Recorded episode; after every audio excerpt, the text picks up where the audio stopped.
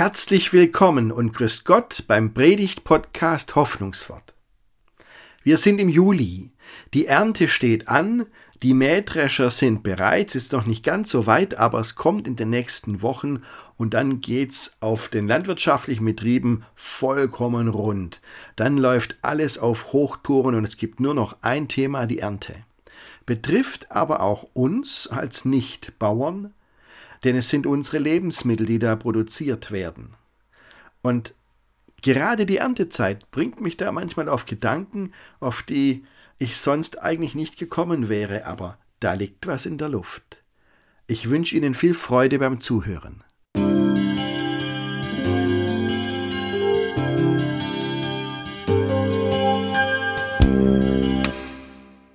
Wenn wir über unser Schönbuch Lichtung fahret, das sieht in jeder Jahreszeit anders aus, liebe Gemeinde. Es ist, kommt immer darauf an, was gerade läuft in der Natur draußen, was gerade wächst oder nicht wächst oder am Sprießen ist. Und jetzt ist ja herrlich, gell? Jetzt ähm, fährst du vorbei und jetzt sind wieder die ganz großen Schilder an bestimmte Stellen, hier wächst ihr Bier. Was man so sieht. Ähm, der Weizen wächst mit Gewalt, hat der Paul Gerhard gedichtet, war damals schon so beeindruckend vor 300, vor 400 Jahren. Es ist eine schöne Zeit. Es ist die Zeit, in der aber auch die Ernte jetzt dann ansteht. Ähm, was Gras anbetrifft, war das ja ziemlich gut, der ich sage. Ja, also Gras ist richtig gut gewachsen bisher, hat man schon das zweite Mal mehr kennen. Und in den nächsten paar Wochen ist dann so weit, dass die Frucht dann auch reif wird. Und gerade in dieser Zeit, da nehme ich das ehrlich gesagt auch ein bisschen anders wahr. Da fallen mir nämlich drei Dinge auf. Nämlich das erste, in der Erntezeit merke ich, wie wir angewiesen sind. Ich sage jetzt mal angewiesen. Also man könnte auch gut sagen abhängig. Das wäre genauso ehrlich, dass wir abhängig sind. In der Erntezeit fällt mir das auf. Es ist einfach so, dass Arbeit völlig unterschiedlich aussehen kann. Wenn Sie jetzt mal gucken, ähm, bei uns im Kirchturm, da waren jetzt die Zimmerer ein paar Wochen am Werk, eigentlich bloß zwei oder drei Wochen, so richtig, gell? Und der Kirchturm sieht völlig anders aus, jetzt ist er weiß, ja, weil die ganze Dachziegel Hunde sind. Und heute Nacht hat er weiß gestrahlt. Das weiß nicht, hat Sie jemand gesehen heute Nacht? Ja, man vergessen das Licht ausmachen und es war herrlich. Es hat so schön ausgesehen ähm, ein strahlend weißer, weiße Kirchturmspitze in Hildritzhausen. Ähm, die Fotografen sind ganz begeistert, weil sie zurzeit Bilder zu sehen kriegen, die sie in 100 Jahren nicht zu sehen kriegen. Und wissen Sie was? Wenn die Handwerker, die, also gerade unsere Zimmer jetzt mal zwei Wochen lang schaffen, du siehst unglaublich viel. Und ich denke halt, dass das bei Landwirt völlig anders ist. Die schaffen es praktisch das ganze Jahr hin auf eine bestimmte Zeit. Die schaffen monatelang, die müssen alles vorbereiten, ähm, warten, weil das wächst, der Weizen wächst nicht von Anfang an mit Gewalt. Das braucht viele Monate, bis der Boden bereitet ist, bis eingesät ist, bis dann gekümmert ist und so. Und dann wird die Frucht langsam reif. Man hat gewartet und gewartet und geschafft und darauf hingearbeitet. So, wenn die Handwerker Feierabend machen, dann die Ziegel sind runter, alles ist geschwätzt, alles ist gut. Aber wenn der Bauer vor der, vom Feld steht, kann es bis in die letzte Stunde nein, wo der Mähdrescher praktisch schon angeworfen ist, verhagelt werden. Es ist bis zum Schluss ist es spitz auf Knopf, ob man die Ernte einfahren kann oder nicht. Das finde ich eine ganz besondere Wahrnehmung von Arbeit. Man merkt so arg, dass es auf so vieles ankommt, was man selber nicht in der Hand hat. An der Ernte merken wir, wie wir angewiesen sind. Auf so vieles kommt es an. Ähm, dass das Wetter stimmt. Also mit dem Hagel, das ist so eine Sache. Sie wissen jetzt, wir in Hause sind, glaube ich, wenn es recht weiß, einigermaßen davor kommen. Aber die Reitlinger Gegend und andere Gegenden hat es alles zusammengeschlagen, was gewachsen ist. Da ist alles platt auf den Feldern. Es ist, das kann man gar nicht mit angucken. So unterschiedlich ist es. Wir sind so darauf angewiesen, es kommt darauf an, dass dann die landwirtschaftliche Maschine nicht irgendwie zusammenbrechen, einen Achsbruch gibt oder sonst was, was dann lang braucht zum Reparieren. Es kommt auf so vieles an, dass nicht die Leute von der Bauernfamilie krank werden. ach, da merkt man es richtig, dass wir darauf angewiesen sind. Klar, ich weiß, das ist nicht nur eine Sache für Landwirte, das ist ein Grundelement in unserem Leben. Wir alle sind wirklich angewiesen. Wir sind alle sind wirklich abhängig. Aber wir, sind, wir leben in so einem Wohlstand, dass wir das gar nicht mehr richtig merken. Ja? Also Leute, sage ich, ich kriege in jedem Monat des Jahres kriege ich Preschling her, wenn ich will. Äh, Erdbeeren, ich muss es übersetzen. Ja, kein Problem. Irgendwoher kriege ich sie. Aber wenn ich zum Feimkost Böhm gang, der hat auch einen Winterpreschling. Also, das schaffen wir. Und ich bringe jetzt mal was, äh, ein ganz hartes Beispiel, ähm, was in anderen Ländern eben auch nicht so ist. Wenn bei uns in einer richtigen Krisezeit ein Krankenhaus überlastet ist, dann fliegt man die Notfallkranke in ein anderes Krankenhaus. Wir sind so unglaublich angewiesen, wir merken das im Alltag nicht, weil es uns wirklich einigermaßen gut geht und wir Wohlstand haben, aber an der Ernte, da kann man gar nicht mehr ausweichen, da, da, da merkt man es einfach. Alles ist dann Gottes Segen und an seiner Gnade gelegen. Ich bin am Haus vorbeigelaufen, ähm, es ist aber zwei Jahre her schon, äh, das war in Erfurt drüben. Da war ich mit dem Pfarrer unterwegs und da steht in diesem Haus in Erfurt so ein Hausspruch dran, ähm, wenn der Herr nicht das Haus baut, arbeiten umsonst die daran bauen. Das ist ein, ein Psalm, ein Spruch aus dem Psalm 127. Und ich habe gedacht, ah, das ist nicht bloß beim Hausbau so, gell? das ist in unserem ganzen Leben so. Und es ist das Erste, was mir so auffällt, ähm, bei der Ernte merkst du richtig, wie wir angewiesen sind. Und dann kommt noch eins verschärfend dazu, ein zweiter Gedanke. Ähm, was unsere Lebensmittel angeht, glaube ich, dass die politischen Probleme, die wir haben, noch, noch, noch härter sind als vieles anderes, was man sich vorstellen kann. Wenn man das versucht zu regeln, und das machen wir ja auch, dann wird es ja richtig schwierig. Gell? Ein Beispiel nur. Gehen wir mal ans Thema ähm, die Eier, die wir essen. Gell? Also, wir haben in Deutschland keine Käfighaltung mehr, ist nämlich verboten worden. Und ist ja wunderbar, ist ja gut so. Gell? Wir haben keine Käfighaltung mehr, wenn wir in den Supermarkt gehen oder sonst irgendwo hin und kaufen euer Ei oder im Hofladen, dann wissen wir, das steht da drauf, das ist eine Freilandhaltung oder was entsprechendes. Käfighaltung gibt es nicht mehr. So, ähm, und dann fühlen wir uns gut, dann geht es uns prima. Und äh, der Punkt ist, dass unsere Lebensmittelindustrie das anders sieht. Die sagt, also wenn wir jetzt eure Freiland Eier nehmt, in unsere Eiernudeln rein oder in die anderen Fertigprodukte rein, das wird uns zu teuer, das kaufen wir uns nicht mehr ab.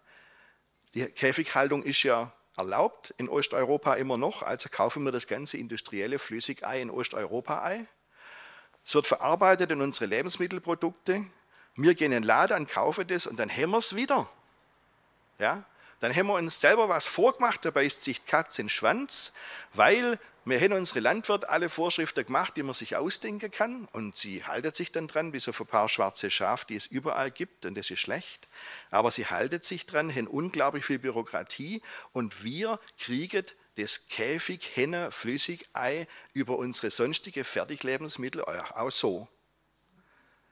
Was für eine widersprüchliche Welt. Wir versuchen auf einer Seite was Gutes zu tun und auf der anderen Seite tricksen wir uns selber wieder aus. Das Blöde ist, dass man sich noch gut fühlt dabei, weil es nicht auf der Packung drauf steht. Wenn da drauf stand, der tät mit Ei aus Käfighaltung, der hätte mir es anders beachte, be, be, begutachten. Also, der zweite Punkt, den ich Ihnen heute sagen will, gerade bei den Lebensmitteln gibt es politische Probleme. Es tät mir eigentlich reicher, wenn ich weiß, bei der Ernte merke ich, dass ich besonders angewiesen bin, auch besonders auf Gott angewiesen. Aber der zweite Punkt ist, gerade bei den Lebensmitteln merke ich, dass ich echt hilflos bin und ratlos bin, wie man das politisch regeln soll, dass man das hinkriegt. Auf gute Art und Weise. Das kommt noch verschärfend hinzu. Und jetzt kommt aber mein dritter Gedanke. Ich schaue zu Gott und denke, Gott, wir sind angewiesen auf dich. Im Hebräischen gibt es da das Wort für Seele das heißt auf Hebräisch Nefesh. Das hilft Ihnen jetzt nicht viel, aber das finde ich interessant anzugucken, was das eigentlich bedeutet, dieses Wort. Das hebräische Wort für Seele heißt Gurgel, wörtlich übersetzt. Schlund, da, das da, Kehle. Das ist dieses Organ hier, was da bei vielen Menschen zwischen Kopf und Rumpf sitzt.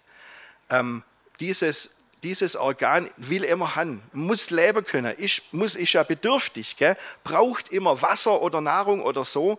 Das ist dieses Organ. Und dann sagen die Hebräer, wisst ihr was, unsere Seele ist nicht anders.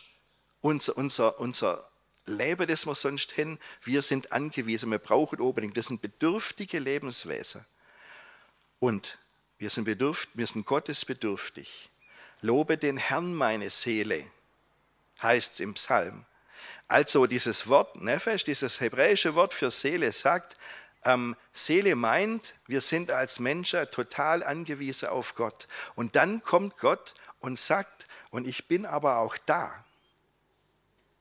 Es gab in Israel mal eine richtig große Krisezeit, das war 600 vor Christus, da war gerade der Prophet Jeremia unterwegs ähm, und äh, es war die totale politische Bedrängung, da kann man nicht bloß das sagen, sondern äh, Israel ist besiegt worden militärisch, tausende von Menschen sind verschleppt worden und haben dann im Exil leben müssen und die Leute, die zurückgeblieben sind, zurückgeblieben sind, haben gesagt, so, das haben wir jetzt davon.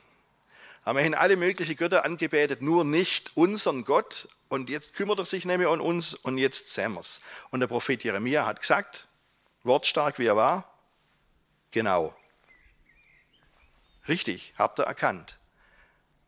Jetzt Henners, wenn Gott sich nicht mehr um euch kümmert, dann seht ihr, wie das hier läuft. Aber es kam dann eine Zeit, in der Jeremia gesagt hat, Leute, ihr seid hart dran und ihr seht, was die Konsequenz von eurem Leben ist, aber Gott hat euch nicht ganz vergessen. Gott wird sich euch wieder zuwenden. Und dann kommt mittendrin im Jeremia-Buch dieser Satz, den ich so toll finde. Eure Seele wird wieder sein wie ein wasserreicher Garten. Und sie wird nicht mehr verschmachten, weil Gott sich euch zuwendet weil Gott zu euch kommt. Dieser Satz, den finde ich so faszinierend. Stellt Sie sich das mal vor. Eure Seele wird sein wie ein wasserreicher Garten. So, jetzt Wasser, im wasserreichen Garten, da wächst das alles richtig. Guckt jetzt, wie schön es hier ist. Ich habe den schönsten Blick, nicht bloß wegen Ihnen, sondern auch da sind die Blumen da vorne. Ähm, ein wasserreicher Garten ist ein Garten, in dem genug Wasser da ist, dass die Blumenpracht aufblühen kann und Maulbeerbäume Frucht, Frucht tragen hier. Ein wasserreicher Garten ist wie der Garten Eden. Und so sagt Gott, so wird eure Seele sein, weil ich mich um euch kümmere. Ihr denkt, die Ernte steht bevor, wir wissen nicht, wie es wird. Es kommt wieder auf alles an. Ihr werdet sehen, ich werde euch durchbringen. Ihr denkt, wie soll ich das im Leben alles schaffen? Ich bin so bedürftig und brauche so viel, stehe vor so große Probleme, die, man, die einen politisch sehr ratlos machen. Aber ich werde euch neue Ideen geben. Ich bringe euch voran.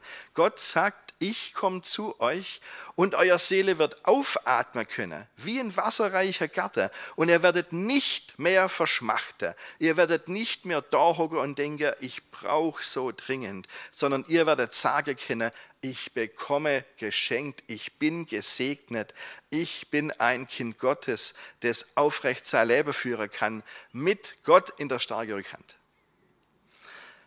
Ein faszinierender Satz aus dem Jeremia-Buch. Gott, du gibst uns Atem. Gott, du berührst uns im Innersten. Du bist, der du bist. Das ist der Gott. Und wir haben lauter neue Ideen dann. In wenigen Wochen, sage ich jetzt mal, wird gar nicht weit weg von hier, nämlich auf dem Parkplätzle, das da demnächst gemacht wird, direkt gegenüber vom Fachhaus, ähm, ein Foodsharing-Häusle stehen, ähm, wo Lebensmittel normalerweise weggeschmissen werden, ähm, man holen kann und sagen kann, komm, mir rette die und wir haben dann immer noch was Gutes zu essen, auch wenn man sowas in der Läden nicht mehr verkaufen kann. Es gibt immer wieder neue Ideen, immer wieder Ansätze. Es geht mit kleinen Schritten geht's voran, aber es geht voran. Und Gott ist derjenige, der uns Mut macht und sagt, ihr steht vor riesige Aufgabe und ihr habt echt einige Probleme zu lösen, die noch keine Generation vor euch hat lösen müssen. Aber ich bin da. Verlasst euch drauf. So ist Gott. Amen.